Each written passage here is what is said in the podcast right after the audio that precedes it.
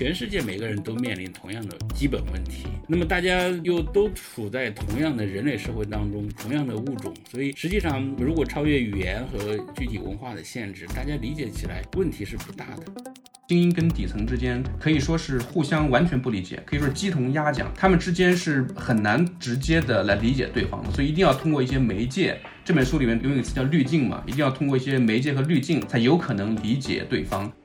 今天不是讲新文化史吗？微观史的研究、社会史的研究、文化史的研究，实际上是可以帮助我们超越这种国与国，或者是文化与文化、社会与社会之间的差异，然后这个达成某种就是共同的想法、共同的理想、共同的观念，既有学术水准，然后又能够。给大家比较可读性比较强，能够让大家接受，但同时又不是那种最烂最底层的书，这种中间层次难度的这种书，我觉得还是蛮缺的。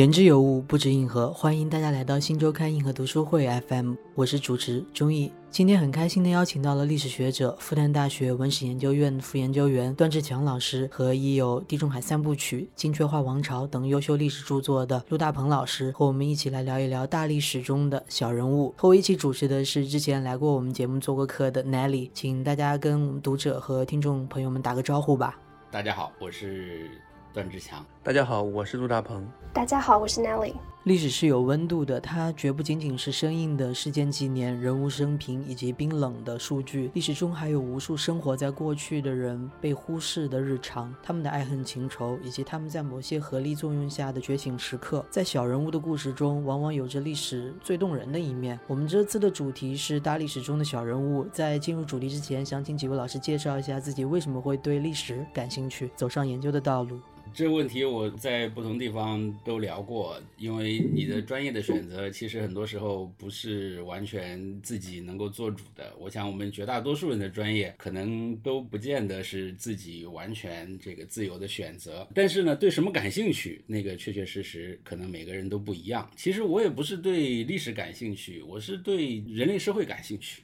就社会上发生一些事情，有一些什么奇奇怪怪的变化，或者是细节，我经常觉得，哎，这到底是怎么回事？就是像这些细节啊，呃，会不会是某种社会的变化，或者是某种这个有意味的事情的特征啊？所以，也许我嗯学了别的专业，学了经济学，学了政治学，我也会对我的专业感兴趣啊，因为人类社会都是共通的嘛，无论是什么学问，最后都是研究这个人。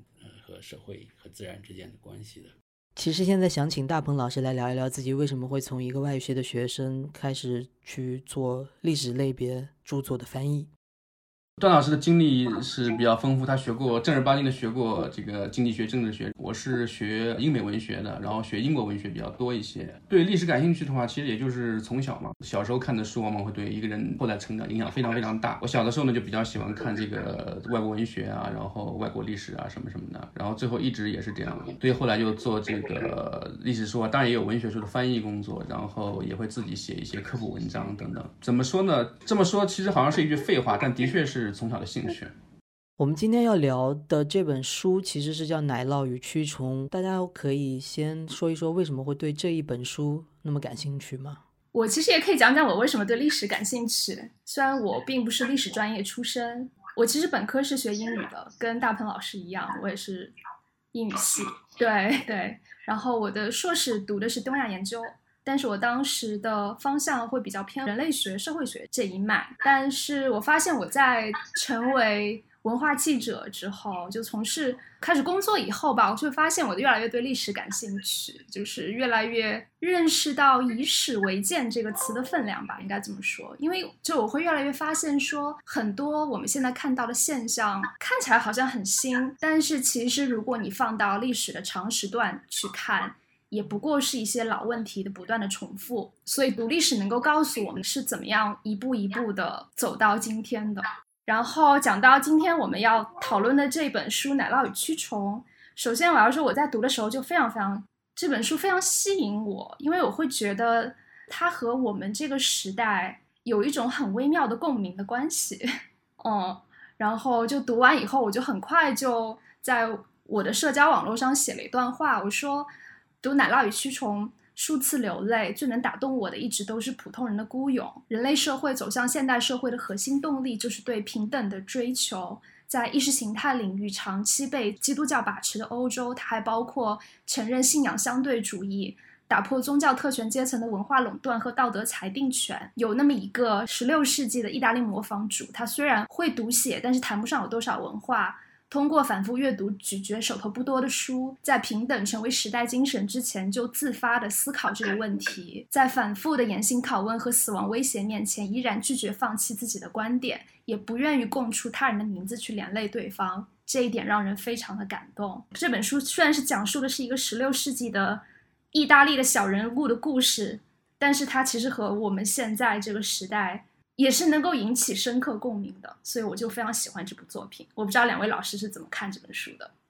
《奶酪与蛆虫》因为这个书呢，在业内太有名气了，大家肯定凡是学历史的人都听过它的名字。虽然这个可能在中译本出来之前很少人读过吧。其实对我来说，这本书是一本思想史研究的著作，因为我自己的专业是思想史。我发现好像很少有人会这么说，呃，就是《奶酪与蛆虫》是一本思想史的书。但是，当然毫无疑问，它是这个研究一个普通人，其实他也不是最底层啊。这个我们的主人公，嗯啊，但是一个普通人呢，他的所思所想，特别是有一些和这个主流的看法有点不太一样的这样的思想。所以，呃，这个《奶酪与蛆虫》呢，从思想史的角度来说，是非常非常特别的一本书。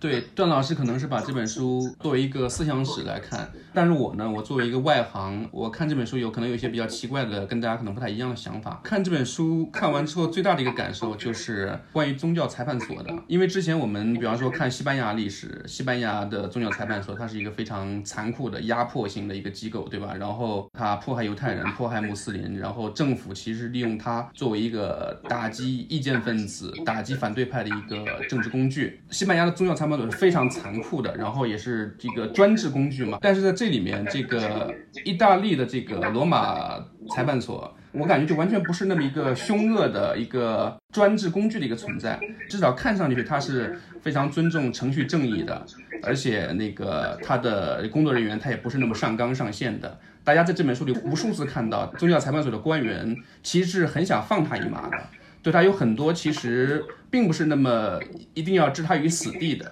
这个案子是拖了十几年的时间，最后他才被处死。之前曾经甚至被释放过。所以，当然也正是因为这个宗教裁判所他要遵循这样一个程序正义嘛，所以他要记录证词，然后才留下这么多档案来。今天我们才能知道这个故事。所以，如果他是一个完全专横的专制工具的话，那可能根本不会有这么多材料留下来。所以，我就感觉这个宗教裁判所在这本书里的形象跟我之前的预想是差别蛮大的。我觉得我们可能需要先向还没有读过这本书的读者先简单介绍一下这本书讲的是一个什么样的故事，因为我感觉我们已经直接进入到背景分析的一个阶段了。但是就这个故事，可能就背景得先稍微的介绍一下。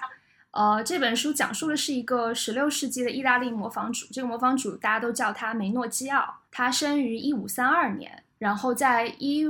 五八三年。九月二十八日，他被告到了宗教法庭，因为有人指控他说他会发表非常多亵渎基督教的一些一些言论吧。这个模仿主就经历了非常多时间的反复的问询，然后拷问，但是他一直坚持他的一套神学观念吧。他的观念在当时、现在其实。在普通人看来都是挺惊世骇俗。他的一个核心观点是说，他觉得世界是诞生于一团混沌之中的，然后世界就像一块奶酪一样，然后奶酪中的蛆虫就是众天使。这是他的其中的一个非常非常惊世骇俗的一个理论，然后在当时是肯定不为宗教界人士所容的嘛。但是他一直坚持他的观点，直到他被送上了刑场，被烧死。基本上就是讲了这么样的一个人的故事。这本书说的是十六世纪的意大利，大家可能会觉得这是一个非常封闭的世纪嘛，但是它当时已经发生了一些非常重要的变化。大鹏老师可能对这一段历史比较熟悉，我想请大鹏老师来跟大家科普一下当时的宗教裁判所以及普通人民之间他们是一种什么样的关系，以及为什么我们的主人公他会被推上审判台。好的，那我随便说几句啊。这个男主人公梅诺奇奥梅诺奇奥，我还唱了一下，他的生卒是一五三二到一五九九。然后大家知道一五三二到一五九九那个时代，这个欧洲有哪些大事呢？一个是西班牙帝国是如日中天的时候。腓力二世国王在位，然后同时在地中海上，当然西班牙他在开拓美洲，同时在地中海上，这个西班牙帝国在跟奥斯曼帝国对抗，打了很多场大海战，比方著名的勒班托大海战，就是两个意识形态世界之间的斗争。与此同时呢，在这个德意志，就是新教的发源地。就是宗教问题越来越严重，然后这个德意志很多诸侯有的已经皈依新教，有的呢还是坚持在天主教那边。然后这场宗教分裂日益严重。不久之后，到再过梅诺齐奥是一五九九年被处死的。再过十九年，一六一八年，大家都知道，就是德意志三十年战争就爆发了。这个他生活的时代，在政治上是整个欧洲非常紧张、充满了张力、充满了危险的一个时代。而且梅诺齐奥他是哪里人呢？他是弗留利人。弗留利是今天意大利东北部的一个小地方，它是怎么说呢？有点像这个一个三不管地区，它是。日耳曼文化圈北面的德意志，然后斯拉夫的文化就是接近那个巴尔干半岛的最北端，然后和意大利文化三种文化圈的交界地带，它是一个处于边缘的地带。而且弗留利这个地方它是被威尼斯共和国统治的，威尼斯共和国对于弗留利地区来说，它是一个外来政权，它是外来的征服者，所以包括他们的语言甚至都有很多这个不通的地方。所以这个书里面会讲到，这个宗教裁判所派人去调查这个案子有很多问题，有一个问题重要的问题就是语言不通，它需要这个。翻译才能跟当地的老百姓交流。威尼斯作为一个外来政权，这个所以跟这个弗留利地区，就是梅诺齐奥生活的这个地方的贵族精英阶层之间是有很大的矛盾。书里面会讲到这个当地的这个地主啊、贵族啊怎么样怎么样对抗威尼斯共和国的政权，然后威尼斯共和国为了对抗弗留利当地的精英，他就会格外的就拉拢像梅诺齐奥这样的平民阶层、这样的农民啊。与此同时，这个时候的威尼斯已经不是过去的那个在地中海上那个曾经建立过海洋帝国的那个威尼斯了，它在地中海上的很多。这个殖民点很多这个势力逐渐的被奥斯曼帝国蚕食，所以说这个时候威尼斯的共和国其实处于一个衰败和退却的时期。所以如果你把这个背景放到这梅诺奇娃的故事里面的话，你就会想到可能很多有，比方说威尼斯共和国政府，他听说宗教裁判所罗马宗教裁判所，因为罗马是另外一个。政权嘛，对吧？跟威尼斯两个对立的政权，他要派人来调查我的臣民这个什么什么宗教的案子。所以，威尼斯共和国的世俗政府跟这个教会之间，跟宗教裁判所之间有一个怎么说呢？就是管辖权 （jurisdiction） 的一个矛盾。同时，宗教裁判所跟教会的其他机构，比方说跟其他教会的修会之间，也有这个管辖权的矛盾。比方说，管理这个梅诺齐奥所在地区的当地的主教，他和宗教裁判所是互不同属的，之间也有这样一种矛盾。所以，梅诺齐奥的故事并不仅仅是一个。有宗教异端思想的人被异端裁判所镇压的故事。如果我们考虑到整个这个历史、这个政治上的、宗教上的以及这个政权冲突上的这些大背景的话，我我觉得会格外有意思。而且就是刚才那个奈利已经讲到了，就是在这个时代，印刷术已经发展起来了。马丁路德的那个学说能够这么快速的传播，跟印刷术有非常大的关系。马丁路德在当时是一个畅销书作家嘛，啊，他的很多很多书能够迅速的被印刷传播。梅诺齐奥他。很多思想，有的思想跟那个路德宗的新教有关系，有相似之处。当然，这个作者他论证了，就说梅诺西奥并不是一个隐藏的、隐蔽的新教徒。但是，印刷术对识字率的这个提升作用是非常非常大的。梅诺西奥如果在隔一百年之前的话，他可能呃是一辈子都不会学会认字的。但是现在有了印刷术，他这样一个虽然不说是最底层，但也是比较底层的一个平民老百姓，他是有可能接触到很多思想，然后。我必须要说，就是梅诺奇奥他本身他也是一个很聪明的人，说了之后有很多很多想法，所以这个印刷术也是他个人悲剧的一个重要的因素。而且顺便提一下，就是梅诺奇奥生活的弗留利地区，大家看那个地图的话，在意大利的东北角，是曾经被这个奥斯曼土耳其人他的前驱纵队曾经打到过那个地方的，就是穆斯林的骑兵曾经冲到弗留利进去过。而且这本书里面，弗留利经常讲说，这个在上帝眼里面，这穆斯林对吧？他叫 Turks。穆斯林他也是上帝的子民，他也要得到上帝的爱，等等等等。如果你想象一下，就是他生活的地区曾经是真切的跟奥斯曼帝国的穆斯林有过直接接触的话，这就格外有意思。我想顺着大鹏老师说的，再补充一点十六世纪那个欧洲的印刷术的问题。其实我们都知道，印刷术在欧洲的发明其实是十五世纪中叶，也就是大概一四五五年，有一个叫约翰尼斯·古登堡的人，当时他是用了印刷术，然后出版了全本的拉丁语版的圣经。然后到了十六世纪初。其实印刷术已经在欧洲传播的比较广了。有一个统计数据是说，在十六世纪初，欧洲大概就有两百五十家左右的印刷机构，生产大概二点七万个版本的书籍。就如果我们按照每一个版本的书籍是五百册的印刷数量的话，也就相当于说，大概有一千三百万的册的图书在整个欧洲流通。其实这是一个还蛮惊人的数字。就如果我们考虑到在前印刷术时代和有印刷术以后的这个世界，其实截然不同的两种社会。因为随着印刷术的普及，意味着人们接触书籍的机会会变得很多。所以，就像刚才大鹏老师说的，就是这样会让识字的人数会快速的增加。那就从《奶酪与蛆虫》这本书，我们就可以看到，其实就像就像就是一个小小的磨坊主，他也可以通过书籍。来获取知识，而且从书里我们其实可以看到，他有非常强的知识能动性。就是他其实他读的那些书，像《十日谈》之类的，他其实可能很多理解并不是作者的原意，就他有一些自己曲解的部分。但是无论如何，就他用他手头能够接触到的这些书本，去不断的去思考，然后形成了他自己一套思想体系。我觉得这一点是个非常了不起的。而且这点能够被一位二十世纪的历史学家所捕捉到，我觉得这点非常非常有意思。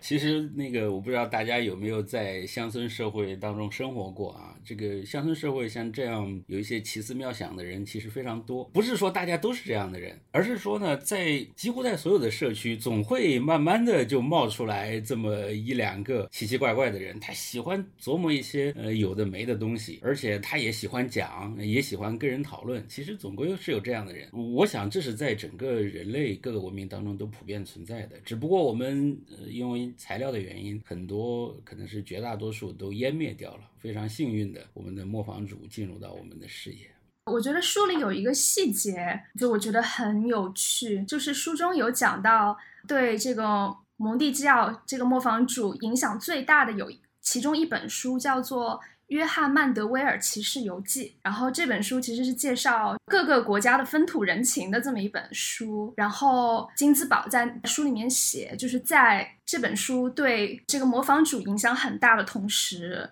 他也对蒙田影响非常大。然后也是经历了一种类似的思想撞击，就是意识到其实世界上有各种各样的人，然后他们可能都有各种各样的信仰。而且每一种信仰可能都是具有合法性的，所以就是我觉得金字堡它其实是在暗示我们说，在当时可能同一批文本在同时影响精英群体和草根群体，然后就是在这种思想的汇流当中，就是整个社会在慢慢的往前进。就我觉得这一点好像是金字堡在写书的时候非常强调的一点，我不知道两位老师怎么看的。就这种草根和精英似乎通过某种媒介在进行思想交流的这样子的一种历史事实，如果我们可以称之为历史事实的话。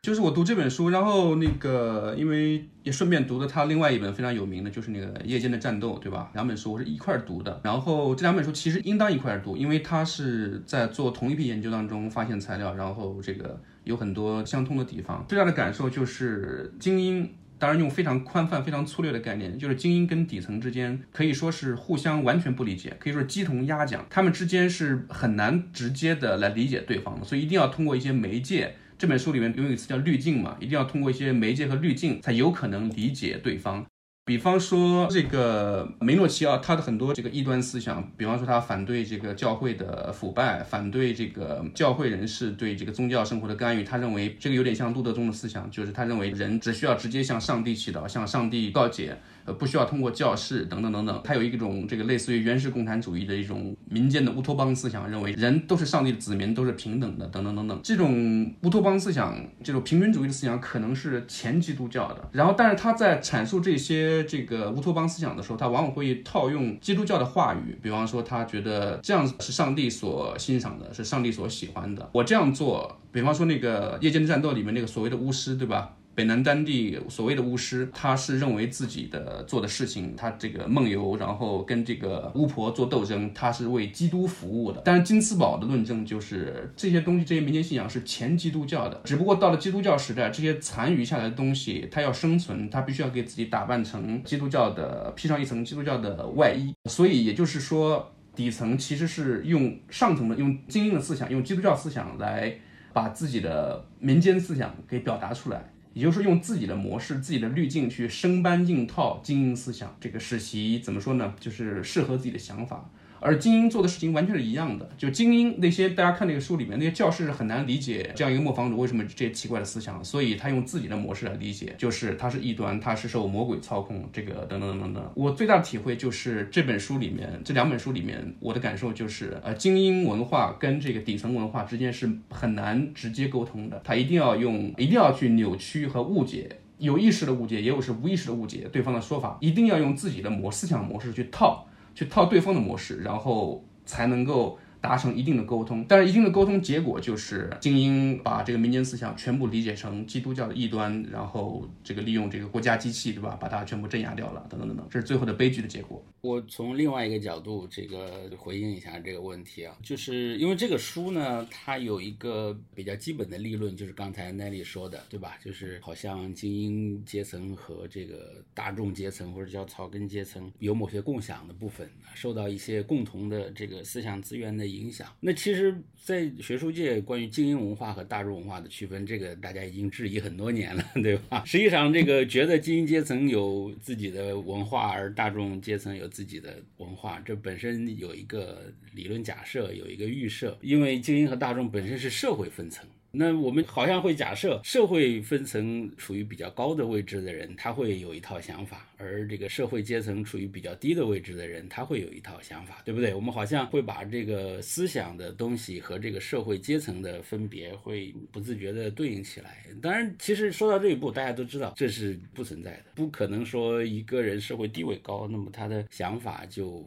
和社会地位低的人完全不一样，这是不可能。其实，与其说这个精英文化和大众文化有区分呢，我更愿意说是精英阶层的人，或者受过教育比较多的人啊，和这个受过教育比较少的人，他的表达方式不一样，就是思考都在思考，但是表达不一样。这就是为什么刚才这个陆老师说的，这个好像精英阶层总是倾向于用他那一套观念来理解、强行理解大众的这一套观念，因为他不知道这个大众文化这一套，他接受不了、理解不了大众文化这一套表达，而他觉得他自己的表达就是天经地义的，我的表达就是我的思想本身。我想这个这个我们今天人把这个话说明了，大家就比较容易理解，就是表达不代表思想。表达更不代表这个人，但是我们实际上在现实生活当中，我们总是自觉不自觉的会把表达和思想划等号，特别是把表达和人划等号。我们看在网上吵架就知道了，其实你你不同意的只是他的表达而已，他只是在一个特殊的条件下、特殊的环境下，由他自己的这个知识背景做出的这样一种表达，不代表他的人的全部思想就是这样，更不代表他的人就是这样。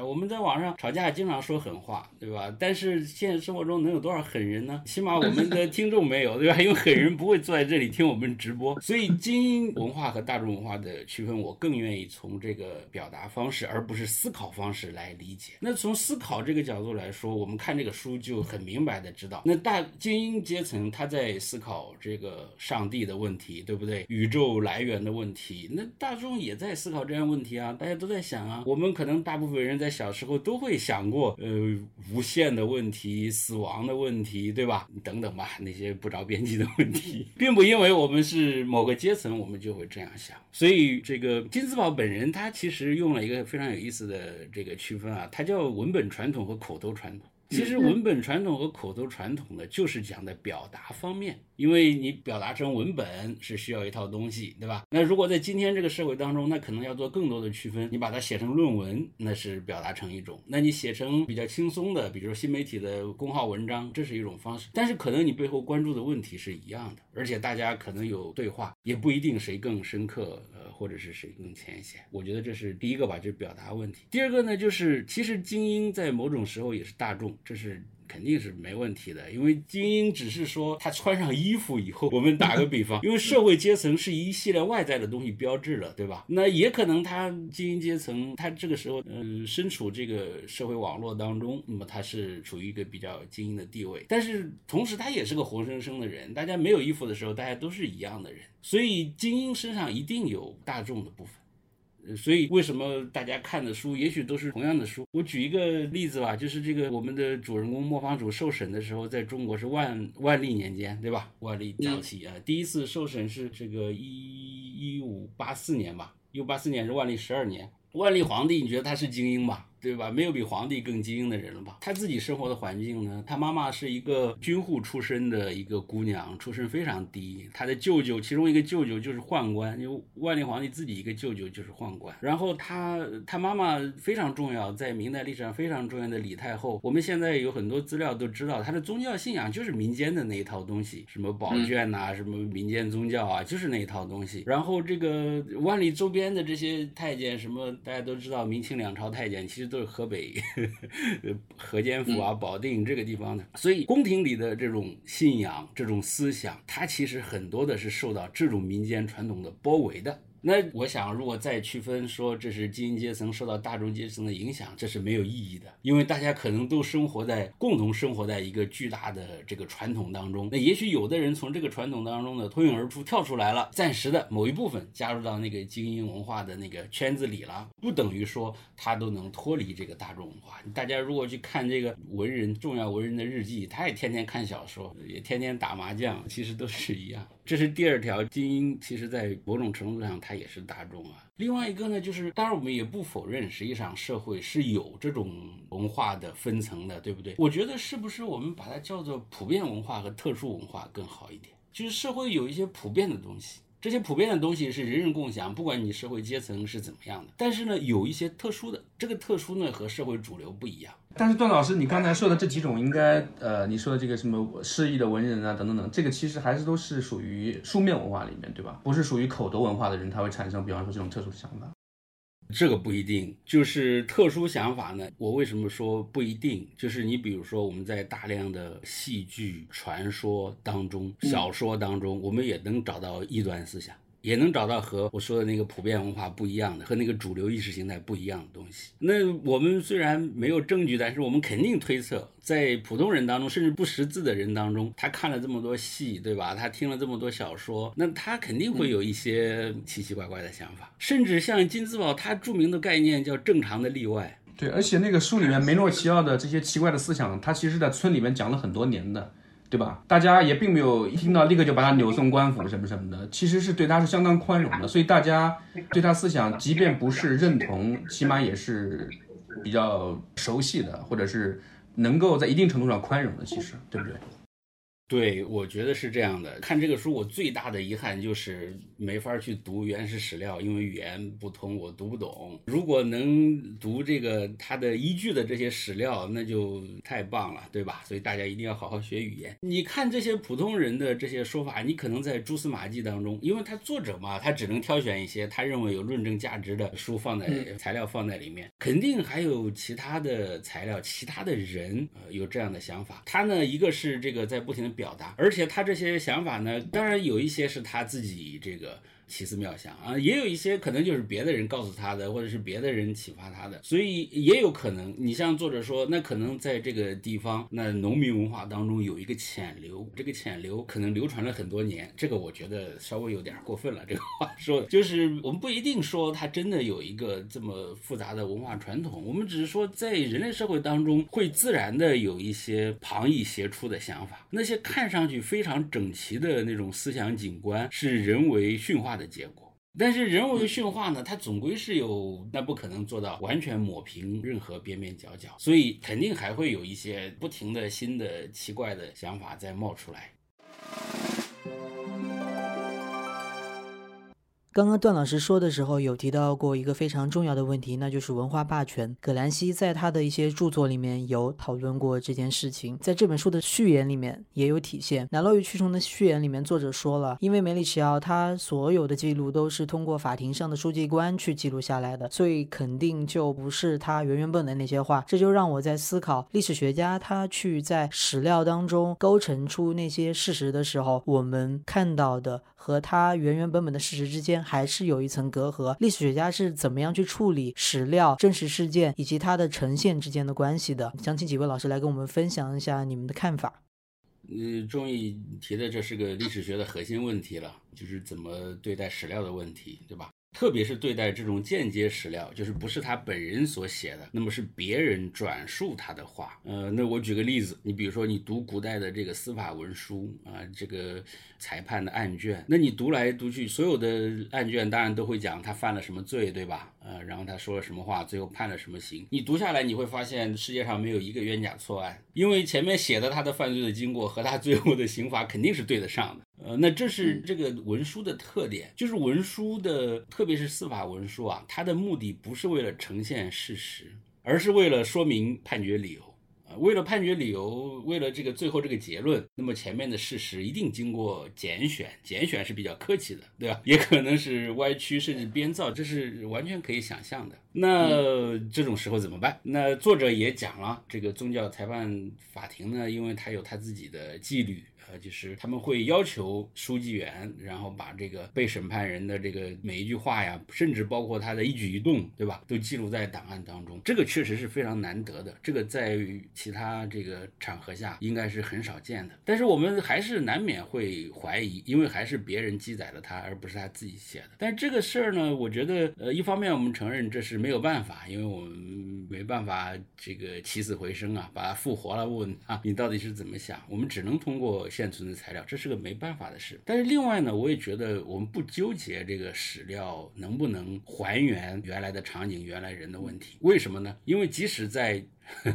活人之间，我们也还原不了场景。所以你看，共同经历的这些事情，每个人的角度不一样，每个人的记忆有偏差，每个人的理解不一样，尚且没办法还原过去的事情，我们怎么能要求历史学家一定要还原过去的事情呢？我觉得就是，总之一句话吧，就是我们警惕史料的有限性，但是不纠结于史料的有限性。刚刚我们有提到的是叙述方法的问题，这个其实是上世纪七十年代开始兴起的新文化史或者说是微观史一个非常受到关注的点嘛，就是大家为什么到了现在。我们越来越少的去讨论它了。我记得彼得伯克在他的书里面有写过，其实新文化史分为四个阶段，最开始是经典阶段，大家去研究意大利文艺复兴时期的那些经典；再后来是艺术，再后来就是马克思韦伯他们的艺术和社会结合起来一起研究，到最后才是金斯堡的这两本著作。他们其实经过了很长一段时间的演化。那为什么现在我们感觉它是越来越不那么显眼，或者说是不那么重要的呢？想请几位老师来。聊一聊最新的历史学的研究的热点是在哪儿？那我先随便说两句，我真的是抛砖引玉了，因为这个呃，段老师待会儿照帮我帮我点评一下。就是金斯堡这种写法的话，可能就像我刚才说的，可能当时是很新鲜，但现在可能已经不是那么新鲜了。这个可能因为怎么说呢？大家百花齐放嘛，这个很多研究方法可能也会有不同时期会有不同的时尚，跟当时政治环境也有关系吧。像金斯堡的，然后其他有几本特别有名的书，大家可能都知道，都或者都读过，像那个马丁盖尔的《归来》和这个达恩顿的几本书，然后都已经成为名著了。但是虽然大家经常讲他们的方法在有有很多很多的创新，但是好像据我的观察，好像比方说在中国目前，呃，王迪的几本书好像有点像这种写法，王迪的《茶馆》和《袍哥》有点像，但是其他好像就目前来讲，在中国的话，好像还比较少见这种类似的。这种写法或者类似研究方法，我不知道段老师有没有这个特别关注这个问题。我分两面说吧，就是一面是新文化史这个东西并没有落潮啊，它之所以大家好像在方法论上讨论的比较少，那是因为它已经太就是无处不在了，呃，已经变得大家都受它影响的一个东西了。那实际上任何新的学术潮流刚开始出来的时候啊，往往都是作为一种批评性概念出现的，嗯，批评性的范畴，就是他会觉得之前有什么做的不够好，那么现在我呢提出一个新的东西，可是我这个提的新的东西变成主流之后，所有人。都在这个追随他的时候，他就没有必要批评别人了。他自己可能是那个等待批评的那个，那大家就不再谈他了，大家就会开始谈别的批评性概念。这是一方面，另外一方面就是好像国内是不是，特别是中文学界或者是中国历史学界，是不是这个跟随这种写法的比较少？我想主要是因为，无论是这个奶酪与蛆虫也好。无论是马丁盖尔归来也好，无论是这个叫什么蒙塔尤也好，其实这些题材呢，都是适合写书，而不适合写论文。你看这个《奶酪与蛆虫》，一本书分六十二章，一共这么厚，分六十二章，或者我们叫它六十二节吧，都没问题。它能拆成六十二篇论文吗？那肯定不可能的。但是我们这个学术界的现实呢，就是大家考核会要求你写论文，而且论文呢，在目前的考核体系下会比书更重要。所以大家就一窝蜂的去写论文，写论文的结果呢，就是大家最后出的书都是论文集，就是把一篇一篇的论文，有些书的题目你非常感兴趣，你觉得它就是研究的一个活生生的事情啊，非常适合这个像这种所谓微观史的写法呀。但是你打开一看，第一章。绪论，然后第二章什么时候？就是这种一篇一篇论文，然后每一章呢，他就会讨论一个问题，而不是交代一个事实。因为学术本身的生产啊，它受到这个多种因素的影响。嗯，学术的内在 理路啊，只是一个相对来说不那么重要的影响，可能外在的这个各种制度、各种外在的原因可能才重要。也许以后我们希望。国内学界，大家能把书至少能把书和论文同等看待啊，因为一个书的所能带来的这个内容和它这个方式灵活呀，恐怕还是论文没法比拟的。我想跟戴老师探讨一下，在中国史的领域，石景谦是不是可以算是微观史的早期实践者之一呢？因为《奶酪与蛆虫》它的首版是一九七六年嘛，然后石景谦的。王室之死其实是一九，就是两年后出版的，也是七十年代的作品。他写那本书也是从一个法律案件出发，然后去写一个底层的妇女的死亡的故事。他那个可能材料更少，材料更少，然后他那个写的，说实话，可能就不是那么有底气一些，更虚一些。然后因为你看过那个书，你就知道它里面有很多是他完全是自己虚构的嘛。比方这个案子很简单，就是一个山东什么地方。山东什么盘城还叫什么一个地方一个妇女，然后这个曾经跟人私奔，然后在外面生活无着，然后又逃回到这个丈夫的家里面，然后被丈夫谋杀了嘛，等于是，然后这个案子就这么结束了，就很简单就结束了。然后她首先她自己虚构了一个受害者死之前的一个梦嘛，对吧？画了可能有两页纸嘛，因为很薄的一本书，画两页纸来虚构一个梦，这是比较夸张的。然后它里面是大量的用了蒲松龄的那个，对吧？《聊斋》。聊斋的故事，聊斋的情节，大量的摘引聊斋，所以我我很奇怪，就那本书，也许当年是可以那样写，在今天还能这样写吗？他今天这样写的会不会被骂？我知道石景谦在历史学界应该是蛮有有一点争议的这么一位历史学家，我觉得段老师可以跟我们 普及一下。今天如果这样写的话，会不会在学校会通不过啊，或或者怎么样？没有问题啊，因为这个写论文是不行，但是可以写书嘛。写书的审 查就是另外一种了。你看他也是在写书啊。其实我们经常拿出来做这个中国历史学界这个所谓微观史研究的例子的一个呢，都是这种。书，另外一个呢，可能还是外国人，外国历史学家比较多。石景先写过的这《王室之死》，其实《王室之死》你都可以管它叫报告文学，好像这样说有点，就是它是有一些，但是我们可能后面也许有机会，我们还谈到，这并不是说不能用文学式的笔法来写历史，这是完全是两码事。他包括他写的那个胡若望的故事，对吧？其实都是都非常非常接近这种微观史的做法。那更晚一点呢，你。像沈爱娣研究的这个刘大鹏，研究这《梦行子》啊一本书。最近他不是还写了一本这个叫《传教士的诅咒》嘛？这个书我还没看，我还没拿到，还没读。嗯，也是一个讲一个村庄的这样的历史。可是我我们也看到这个也有国内历史学的同行来写相近的题目，但是因为是论文的形式嘛，所以呈现出来的风格就完全不一样。石景谦的写作，当然可能有很多专业历史学家不喜欢他，但是我们看任何这个作品，我们都要就是要理解他是写给谁看的，就是他写这个东西是为什么要写给哪里的人、什么背景的人来读的。这个我想。不同的这个写作目的啊，要适应适用不同的评价标准，没有一概而论的优秀的历史作品的标准。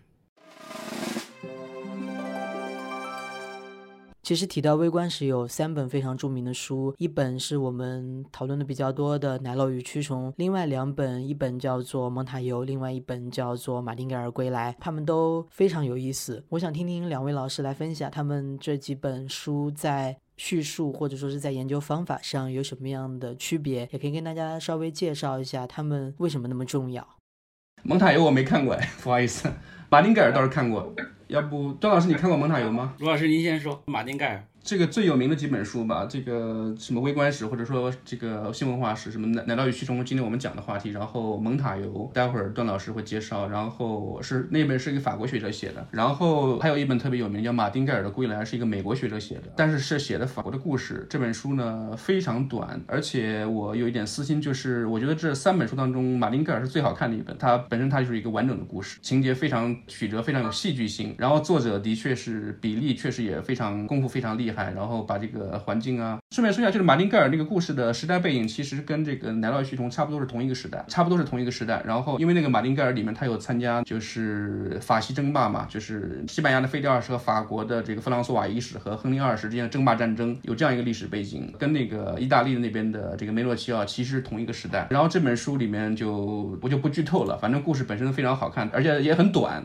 大家看的话也很容易看，就不剧透了。我就想说的就是这本书就是把那个十六。世纪的真的是法国农村的这种气氛和环境渲染的特别精彩，特别的逼真啊！当然，这个是不是历史真实，这是另外一回事。我觉得渲染是非常成功的，在里面你可以看到这个法国农村的，他当时比方说一个农户，他的这个父子之间的继承关系怎么样，怎么样这个叔伯之间的对吧？怎么样分家，怎么样这个什么粮食，然后农民之间结婚是怎么结婚的，然后之间的这个结婚之间的契约是怎么样子的，嫁妆是怎么安排的，然后这个结婚契约里面，比方说如果这个守寡的话，寡妇怎么，她生计怎么安排，等等等等，这些东西非常非常有意思啊。然后里面也是，这也涉及一个刑案嘛，一个案件。这本书而且是基于那个法官本人写的非虚构作品，这是正儿八经的非虚构。就是法官审了这个案子之后，自己觉得这个事情非常有意思，自己写了一本当时的畅销书，一本非虚构纪实文学，然后在法国这个卖的很好。隔了几百年之后，被这个美国学者拿来再做做文章，然后又经过他自己的其他研究，写的这样一本书。非常有意思，而且呢，我的感觉就是仿佛是一个时光机，就一下子让你能回到十六世纪的这个法国西南部农村的这样一种情况。而且里面因为跟那个梅诺西尔同一个时代嘛，那也就是新教思潮开始这个传播的时代，所以这个作者美国学者戴维在里面他有很多自己的解读，就像你刚才那个奈利说的一样，就是作者自己在里面显身，然后讲我的猜测是怎么样怎么样的。然后就像段老师说的，这是一种比较负责任的，既能够说出自己的猜测，然后又不会产生误解的一种写法。而且这部书是最后被拍成了电影，因为我看的时候觉得非常适合拍电影。后来一查，果然是有电影，我已经看过了。所以请大家如果没时间去读那本书的话，可以看一下那部电影《马丁盖尔的归来》，非常非常精彩的一部电影。故事还是那句话，绝对不能剧透，剧透了就没意思了。对对对，这提到的这三本书啊，其实我们都不能剧透太多啊，我们不能剥夺这个读者读书的乐趣。读这三本书其实都是非常愉快的。刚才这个大鹏老师提到这个电影，呃，马丁盖尔的先有电影，后来才有了那个书。但是电影本身是这个历史学家参与创作的，后来他觉得出个电影不太过瘾，然后又写了一本书。我从阅读的角度，也许说一点，只说一点吧，就是不一样的地方，就是你读完之后呢，你会发现《奶酪与蛆虫》呢是个双重的。趋势线。就是他一边会讲这个磨坊主，一边会讲自己探索这个磨坊主思想世界的过程。你看那个马丁盖尔归来呢，你会发现它是三重的叙事线，就是他一方面讲马丁盖尔归来这个事情，一方面讲马丁盖尔归来这个故事，一方面又讲他自己这个怎么样追索这个故事的来源。啊，蒙塔尤他讲的是一个村子，他涉及的问题最广，可是他的叙事层次最少，他就直接讲了这个村子的故事。那是因为他要处理的问题太多，他如果把这个叙事线弄得这么复复杂，那这个书就没办法完成了。所以这是非常有意思。这三本书呢有不一样的地方，但是我更愿意提出一点他们一样的地方，就是你读完之后，你可能会发现啊，因为这三本书就是所谓微观史的这个主要的经典嘛，所谓的微观史。并不是说你写一个小的题目就叫微观史。所谓微观史呢，严格来说指的是一个小的整体史，就是你这个题目是小，但是呢，你要把这个题目的这个各个方面都要把它揭示出来。他讲这个磨坊主的思想，可是他并不是只说他整天想啥，他还要研究他的社会状况。他的经济状况，他到底有没有钱，对吧？他的生计来源，他的婚姻，他和他这个孩子的关系，凡是材料能涉及到的，通通都纳入进来。这种小的整体史才是这个微观史的真正的这个奥妙所在啊！也正是因为它是一个小的整体史，所以呢，它才能某种程度上吧，部分的吧，回应或者是反驳那种关于它是不是支离破碎的那种批评。嗯，其实它看上去是个小的题目，但是它恰恰是个完整的，只是它恰恰不是支离破碎的。也许一个宏大的论述，你看上去它非常宏大，对吧？但是它反而是支离破碎，因为它是在社会当中各个部分这里挑一点，那里挑一点。你要研究一个人，关于这个人的所有东西你都发掘出来，那我就说你是一个完整的，甚至说在微观的层面上是一个宏大的研究。所以这个所谓微观史这个东西啊，我觉得可能当然没有完美的研究方法，并不是说哪一种研究方法就比别的研究方法高明。但是我觉得微观史的研究的这种这种方法的威力啊，就是它可能给我们带来的思想上的启示还没有被发挥尽尽。还有很多可以挖掘的地方。听段老师这么一讲，蒙塔尤我觉得一定要看一下。但是就是刚才听段老师这样描述的话，蒙塔尤听起来很像我看过的另外一本书《红雨》，也是写一个，对吧？那是写中国，写一个很小的一个地方，一个县城。红雨是写一个县，对对对，听起来好像很像。回头我一定要把蒙塔尤补课一下，谢谢。那我想顺着中医的问题。在提问，就是微观史的整体的学术地位，在奶酪与蛆虫出版到现在，它经历了一个怎么样的变化呢？这么专业的问题，还是请教段老师吧。其实我对方法论的讨论兴趣不大，因为实际上研究历史，你可能从三个途径入手吧，一个是史料。一个是问题，一个是方法。我觉得从史料或者从问题入手都是正路啊，从方法入手是邪路。为什么这么说？就是我看了一些，比如说看到一些史料，那我觉得这里面有什么问题可以讨论，然后我选择一个合适的方法把它呈现出来，这是一种方式。或者是说我脑子有些问题，这个问题可能从别的地方来的。啊，可能是今天社会来的，可能是国外来的，可能别的地方来的。那么我来找一找，看看有没有材料，这个可以研究这个问题，然后我再选择一些方法，这也可以。但是有时候比较常见的呢，就是比较常见的误区哈，特别是比较年轻的朋友们会，哇，这个方法好时髦，好像大家都在谈它。那么，比如说这个理论很时髦，对，比如说我现在就决定我要做一个微观史的研究。啊，这个时候我既没有材料，又没有问题，我空有一身这个时髦的理论，嗯，我觉得这个呢是比较麻烦的。所以对于这个方法的升降啊，就是比如说大家特别喜欢这样那样，当然我们也可以说出一大堆来。你比如说第一个，刚才我们讲的，包括微观史在内，各种各样的和新文化史有关的研究方法呢，就已经这个。化身千万呐，就化于无形了啊！已经在别的好多好多研究领域都体现出来。你比如说，在法律史的领域做具体的案件的研究，这很多呀。在经济史领域啊，以前我们关心的是什么？这个。比较宏观的，对吧？资本主义萌芽呀，像这样的问题。那现在我们也开始做微观的研究，给店铺啊，甚至是一个人、一个商人啊，一个伙计，呃，一个商号，我们也可以做这样研究。其实它就已经完全进入这个。个历史学的主要武库、主要武器仓库之中了。那现在时髦的当然是另外一种东西，对吧？现在比如说可能全球史、海洋史、环境史、疾病史啊这些东西最时髦。那从呃方法的演变上，我们可以说，但是实际上我们大概不会想。不会去特别注意的，去特别那个刻意的去关注这些问题，说不定哪天就冒出来一个呃，比如说微观史的名作啊，写的特别好，然后像这种个案剖析的，就一下子就弄出来。其实就这几天就是啊，除了奶酪与蛆虫，我们刚才提到的那个沈爱娣的呃研究华北一个村庄天主教村庄，他的书现在好像大家正在流传关于这个书的一些介绍啊。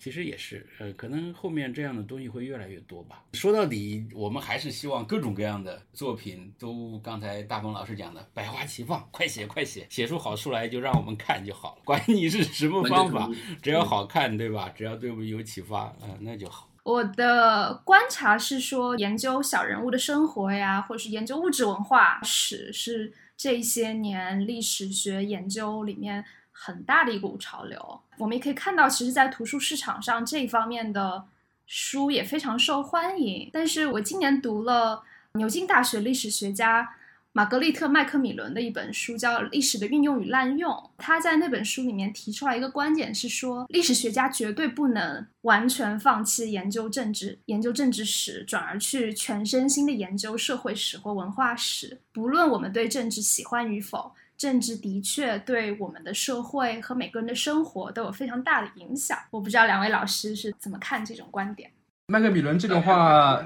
对这段话听起来好像是比较右倾、比较保守的一种想法。就像段老师讲的，因为这个在欧美，在国外跟我们的环境不一样嘛，环境不一样，大家看问题的重点、讨论的问题肯定也不一样。麦克米伦说这段话，可能是对他可能对当时对英美的一些，对吧？欧美的很多研究，他有不满，他有这个要做一个反驳，对吧？但是因为这个传统的历史，大家都知道是这个政治嘛，对吧？政治史、军事史、外交史，这是最高级的。然后这个像文化史啊、社会史，这是后来比较晚的东西。然后比较保守的人呢，可能还会觉得这个，我是在欧美啊。比较保守的人可能还会觉得这个政治史、外交，尤其是外交是最高级的，是吧？是最正统的历史学。然后你们这个研究一个一个很小的东西，一个村庄或者一个什么商号、一个伙计，这个是可能在右倾保守的人，可能他们不太会喜欢这种。麦克米伦可能是他是具体的所指的吧。但是就我而言的话，因为我是我是读者，然后我是历史爱好者，我不是历史研究者，我觉得这个应当是有不同的，应当是百家争鸣、百花齐放的，应当是有各种各样不同的写法的。我是。很喜欢看这种传统的，对吧？政治史、军事史，我是很喜欢的。但是像这个《南诏与序中》、像马丁盖尔这种比较新一些的这个文化的社会的东西，我也非常喜欢看，因为的确好看嘛，对吧？就好看就可以了。就像段老师刚才也说过类似的话，就好看就可以了。当然，我们不能假装政治不存在，不能假装这个大的这个宏观的结构不存在。但是也不能假装这个小磨坊主不存在，对吧？然后这个其实麦克米伦这段话，我还想起就是我看过的另外一个历史学家，是一个英国牛津的研究古罗马帝国军事史的一个人，阿德里安·戈兹沃西。他曾经写过一本书，就是讲研究了几个古罗马的一个几个军事家嘛。然后他的序言里面，这个人就是一个比较保守的一个人。序言里面写了一句话，我当时觉得非常有意思。他说。我们绝对不能够假装这个被火山淹没的庞贝城里面的一个妓女的日常生活比凯撒的生活更重要啊！对。他说的可能是有道理，对吧？这个就是这种小的微观的东西，可能这个妓女可能她确实没有凯撒那么重要，并不像凯撒那样能够改变历史，能够有这么大的影响力。但是他的故事也完全是有可能是非常有意思的，而且通过观察他的故事，我们完全可能这个对古罗马可能有很多这个新的观察、新的认识。所以就是我们既不能丢下凯撒，也不能丢下庞贝城的妓女。所以这是我的想法。我不太同意这种看法。庞贝城的妓女的生活是不是比凯撒的生活更重要？我觉得那看对谁来看。对，就是看对谁来说。我认为呢，一味的强调这个大人物或者是大的这个历史趋势啊，这是知识阶层的一种傲慢，就是知识阶层。知识阶层你自己也不是大人物，我们首先要说清楚，你自己也不是，或者说说绝大多数了，你自己也不是影响这个世界局势的人，对吧？但是你有一种幻觉，你有一种幻觉，就是好像你的想法、你的观念和这个世界在共振，和这个世界的大的这个线索在共振。你觉得你和这个叫什么？对不起，我唐突古人了，民胞物语，就是我天地万物都和我。这是对于这种想法，我予以十万分的尊重，但是。这大概不是事实。所以他会自觉不自觉的和那个大的人物、大的想法站在一起。但是其实这个不见得所有的人都喜欢关注或者那个大的东西。也许他事实上在历史上影响了更大的局势，影响了更多的人。那么事实上影响了后来每一个人的生活。这个我们不能假装它不存在。但是对于读者来说，对于个人来说，他完全有权利表示我对你的生活不感兴趣。而对一个磨坊主、一个弹棉花的，或者是一个妓女，如果我是一个弹棉花的，我可能会对十六世纪意大利一个弹棉花的人更感兴趣，那比对达芬奇可能要感兴趣多了。我很想知道前辈们是怎么弹的，对吧？他到底能不能挣到钱？所以我想呢，就是作者和读者可能存在这样一种落差。你的读者呢是各个背景的人都有，但是作者的背景却非常的单一。出人意料的，这是我们现在这个文化领域好像是非常奇怪的一种情况，但是大家好像不太意识得到，就是作者的背景呢高度接近，而读者的背景千差万别。我们期望就是以后啊，也许在很多领域我们也看到也在发生变化。你比如说最近看读库，它就有很多这个各种背景的作者写的东西。当然，创作的形式也可能是多种多样的。你比如说，这个一些短视频网站，当然它的创作者可能背景也是多种多样的，这是一个新的东西。我自己是愿意看到创作者的背景也多样化起来。嗯嗯，但这个这个听起来很困难的。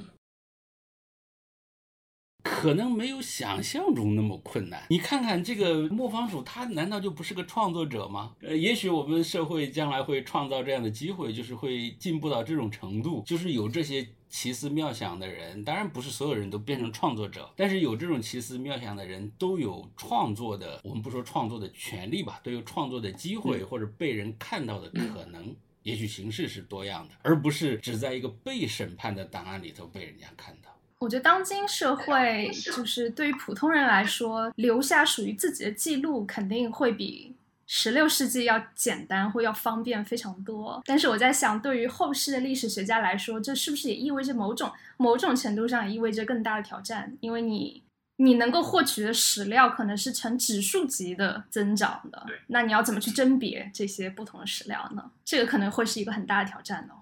这个我一点儿也不担心，因为后世有没有历史学家还成问题呢，所以就更不需要为他们担心了。历史学家的前辈们也不是像今天这样的工作的。历史学家在他们出现在人类历史舞台上的大多数时间内都不是写论文的呀。历史学家司马迁是写论文的吗？根本不是啊，只是在最近一两百年，具体到中国才一百年时间还不到，这个历史学家竟然变成一个写论文的职业了，这不是非常奇怪的吗？所以未来的历史学家有。未来历史学家的研究创作的方式，如果那个时候还有历史学家的话，所以完全不担心。正如司马迁不用为我们今天怎么样写论文、发 C 刊、评职称担心一样，我们也不用为未来的历史学家如何处理海量史料而担心。嗯，有道理。但是那个奈利，你刚才讲的，我觉得跟前面那个就是玛格丽特·麦克米伦的问题有一点可以接上讲。在过去的历史学的正统是政治史、外交和军事的，可能跟这个写作者就是历史学家本身就是政治家、军事家、外交家有关系吧？你想凯撒对吧？自己写战绩。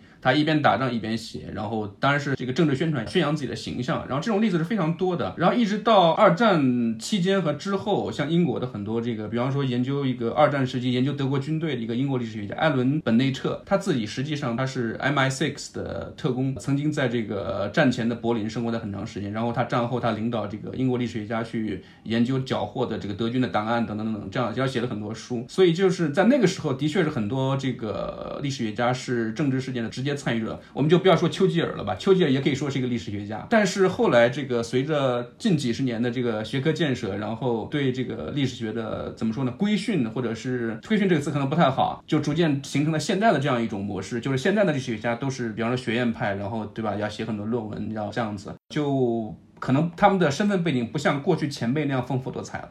谢谢陆老师。其实我还有一个个人非常感兴趣的问题，哦，我们刚刚讨论到的其实是文化史和政治史，或者说是小人物的历史和大人物的历史之间的一些矛盾。其实还有一个历史学里面很有趣的现象，或者说是在中国这边会比较有意思的现象是，很多人会把中国史和世界史或者说全球史是分开的，这么去对待。像陆老师最近翻译的那些书，关于世界史，然后段老师您的研究集中在中国史领域，但是您做了一个课程叫做。我从中国出发的全球史，我们应该怎么样去把它们连接起来？我们怎么样去把中国的历史和世界的历史联系起来？为什么会有这么明显的分野呢？想请几位老师来跟我们大家分享一下。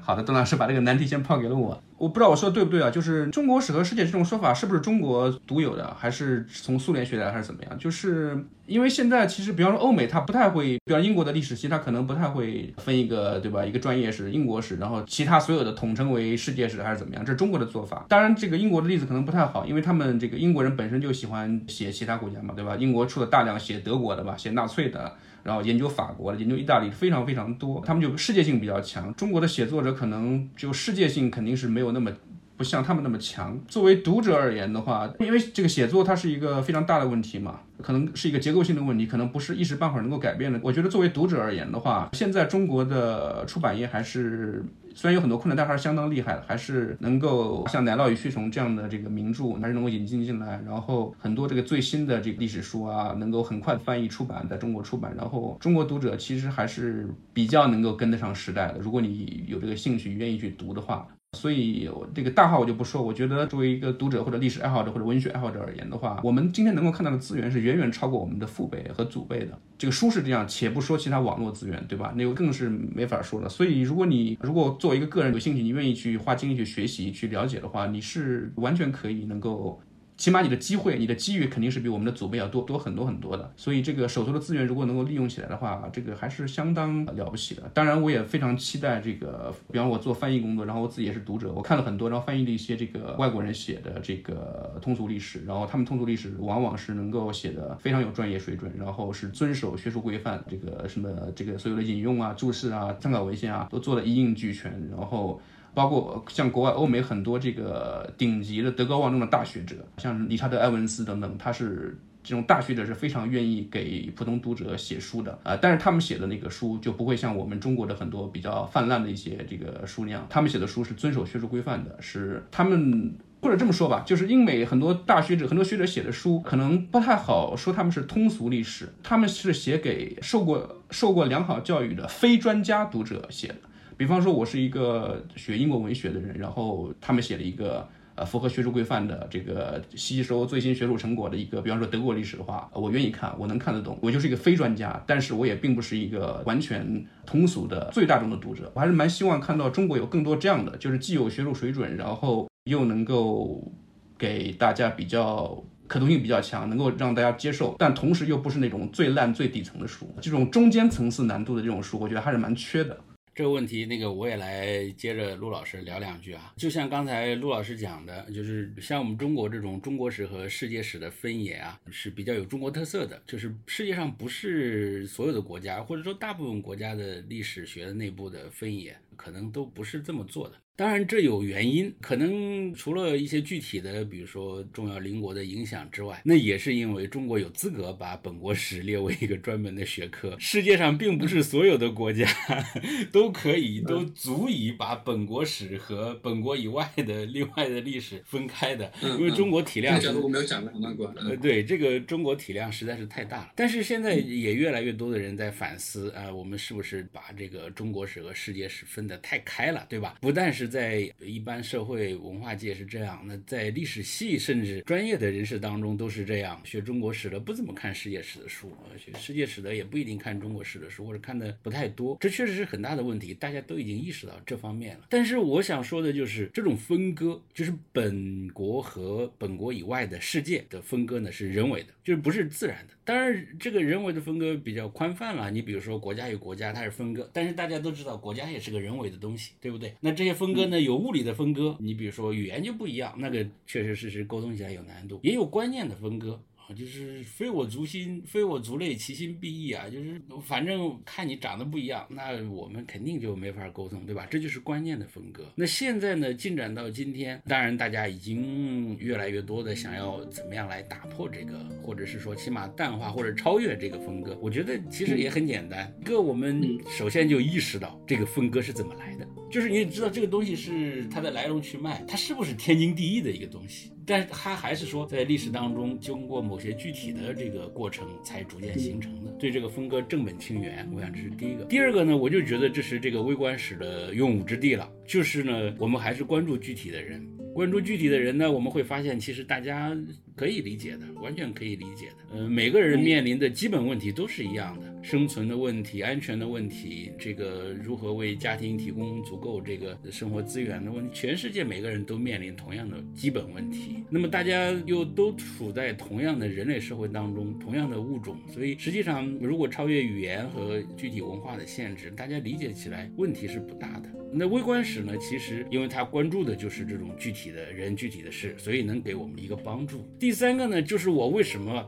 反对用政治史统摄一切历史的这种做法？因为你越研究政治吧，越发现大家分割的越厉害。这个 政治、军事、外交，这些都是讲差异的，就是讲冲突的，甚至说我们用一个中性的词讲互动的。就政治史，你会发现人与人也有这个关系，但是这种关系是互动的关系，你碰我一下，我碰你一下。那我们也许可以多研究一下社会的文化的这样的内容，你会发现呢，人与人之间是共享的关系，就是这东西你也有，我也有，你也有这样的观念，我有这样的观念。啊，你也有这样的问题，你也有这样的梦想，我也有这样的梦想，同一个人类，同一个梦想嘛，对吧？所以这个也许今天不是讲新文化史吗？微观史的研究、社会史的研究、文化史的研究，实际上是可以帮助我们超越这种国与国，或者是文化与文化、社会与社会之间的差异，然后这个达成某种。就是共同的想法、共同的理想、共同的观念。最后，我既然刚才你都提到了，我再安利一下我们的节目啊。我参与的这个从中国出发的全球史，整个节目就是为了这个目的而存在的。所以大家如果有兴趣，可以去了解一下。谢谢段老师，谢谢陆老师，也非常感谢 Nelly 今天来参加我们的节目。我觉得刚刚段老师给我们做了一个非常好的总结。嗯，就是说我们为什么要去研究微观史？为什么要去关注不同的普通人的生活？因为在这样的时代里面，我们更需要一种连接，或者说我们更需要深入到日常生活里面去发现我们自身的价值。